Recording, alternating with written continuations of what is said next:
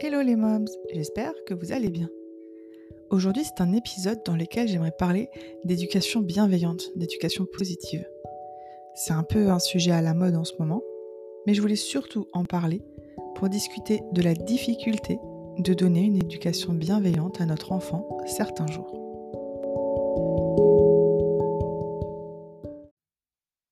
Alors, pour revenir un peu sur ce qu'est l'éducation bienveillante, il y a plusieurs écoles et je ne vais pas rentrer dans le débat ici, ce n'est pas le sujet. Il y a bien entendu ceux qui remettent en cause son intérêt en disant que c'est une éducation trop laxiste et qu'une fessée n'a jamais fait de mal, et ceux qui sont moins extrêmes et qui essayent de l'appliquer.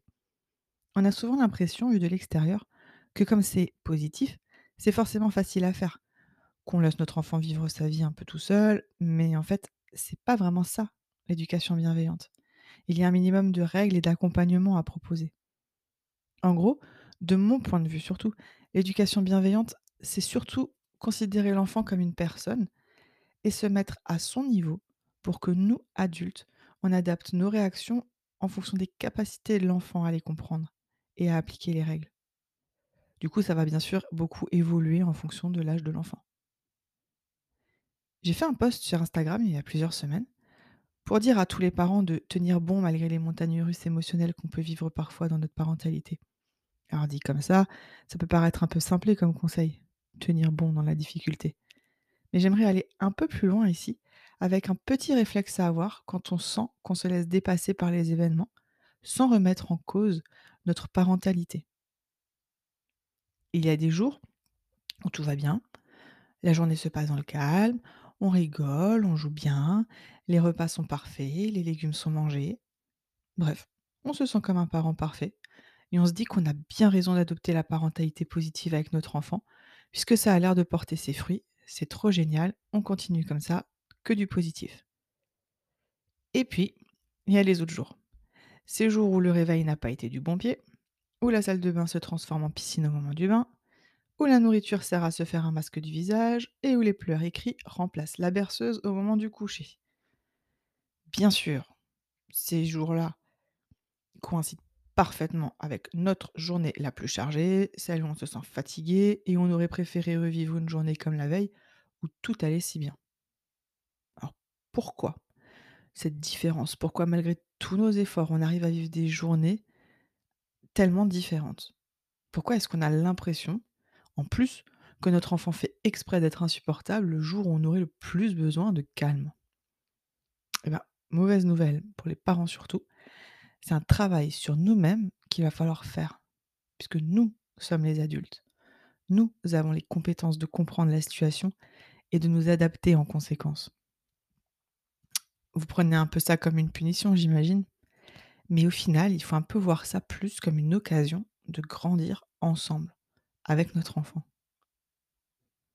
En fait, quand on est submergé nous-mêmes par nos émotions, ou qu'on a un trop plein de fatigue, c'est difficile de se poser, de prendre la hauteur par rapport à notre enfant pour essayer de gérer ces crises au mieux. Alors je dis crise entre guillemets, puisqu'on sait très bien qu'un enfant est submergé par les émotions et a du mal à trouver comment réagir face à ça. Ce n'est pas des crises, en tant qu'adulte on prend ça pour des crises ou des caprices, mais l'enfant essaie juste de gérer ces épisodes de trop plein émotionnel au mieux. Donc euh, quand on a le cerveau trop occupé avec nos propres problèmes, on a envie de crier, de punir, pour espérer que l'enfant se calme et du coup qu'on ait indirectement notre calme. Mais c'est pas toujours très très efficace. Alors imaginez ce que l'enfant ressent, lui qui est encore en pleine phase d'apprentissage pour gérer ses émotions et qui cherche du réconfort auprès de ses parents parce qu'il ne sait pas encore comment y faire face seul. Si vous, vous avez tendance à vouloir hausser le ton et vous énerver contre votre enfant parce que vous êtes trop fatigué, parce que justement vous avez un, un trop plein d'émotions, Imaginez seulement l'enfant, dans quelle situation il est et comment il se sent. Comme ce n'est pas évident à gérer, quand moi aussi je me sens dépassée par tout ça, je me répète plusieurs fois dans ma tête, elle fait de son mieux. Son cerveau est en plein développement et c'est à moi de l'accompagner pour qu'elle apprenne à gérer ses émotions. Vous voyez un peu le principe? Elle fait de son mieux. Mon enfant fait de son mieux, avec son cerveau immature. Le cerveau de l'enfant est encore en plein développement jusqu'à 5 ou 7 ans. Et c'est difficile du coup pour lui de comprendre nos principes et comportements d'adultes. Alors c'est à nous de l'accompagner et de trouver des solutions pour lui apprendre à gérer tout ça. Du coup, ça fait du bien de se répéter cette phrase dans sa tête quand il a ce trop plein d'émotions chez l'enfant et qu'on sent que chez nous aussi, la mayonnaise commence à monter et qu'on a juste envie de crier. On respire un bon coup, on essaie de se dire que notre enfant fait de son mieux, du moins dans la situation actuelle et avec ses compétences actuelles. Quand je commence à prendre cette posture bienveillante et empathique envers ma fille, même si ça ne résout pas toujours la crise, au moins, ça me permet de calmer mes propres émotions et de me repositionner en tant que parent et non pas comme attaquant. J'essaie de l'écouter, de comprendre ce qui ne va pas pour accompagner son émotion à elle et de ne pas entrer dans la confrontation. Alors non, c'est pas une méthode magique qui permet d'arrêter le carnage immédiatement. Parfois, ça continue de bouillir en moi parce que la situation semble m'échapper. Mais ça, peut ça me permet au moins, un peu, de prendre cet événement avec plus de hauteur, pour essayer de réagir avec plus d'empathie. Surtout que ça peut donner de beaux résultats quand vous observez votre enfant grandir et évoluer avec les autres enfants. Et que du coup, lui aussi, il adopte cette posture d'accompagnement d'un autre enfant plus petit et d'être empathique envers lui. Donc, c'est pas une action facile à faire. Ça ne résout pas tous les problèmes d'un coup. C'est pas parce que vous allez vous dire que votre enfant fait de son mieux que tout va aller pour le mieux et se calmer mais ça vous permet de faire baisser votre niveau d'énervement et de faire baisser vos émotions à vous aussi, le temps de vous occuper de votre enfant qui, lui, a besoin de vous parce qu'il ne sait pas comment faire.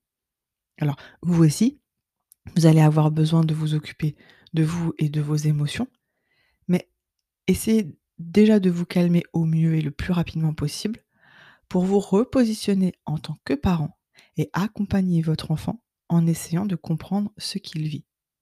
Et vous verrez, c'est un très bon exercice. Parce qu'en se replaçant comme ça à hauteur de l'enfant, ben ça vous permet aussi à vous de travailler sur comment gérer cette émotion, comment gérer cette colère, comment gérer cet énervement. Un enfant trop énervé qui se met à taper, essayez de lui expliquer des alternatives, etc. C'est vraiment pas évident hein, parce qu'on n'a pas forcément été élevé comme ça. On ne sait parfois pas nous-mêmes en fait comment gérer cette émotion.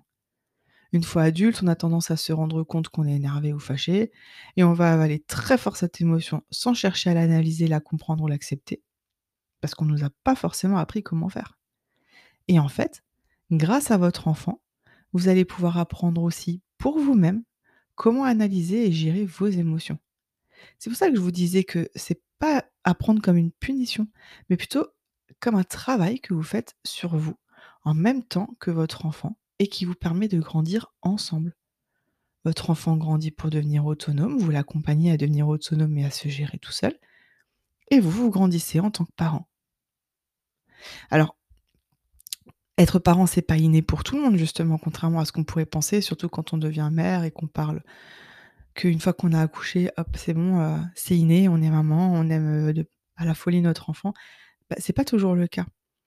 Et moi d'ailleurs, qui ai toujours voulu des enfants, et ben, prise dans le trop-plein de travail, dans dans mon activité professionnelle, bah, ça a beaucoup fait baisser ma patience, heu, envers mon enfant et du coup, c'est pour ça que j'ai besoin parfois de petites astuces comme ça quand, heu, ça me dépasse un petit peu, que je sais plus trop quoi faire.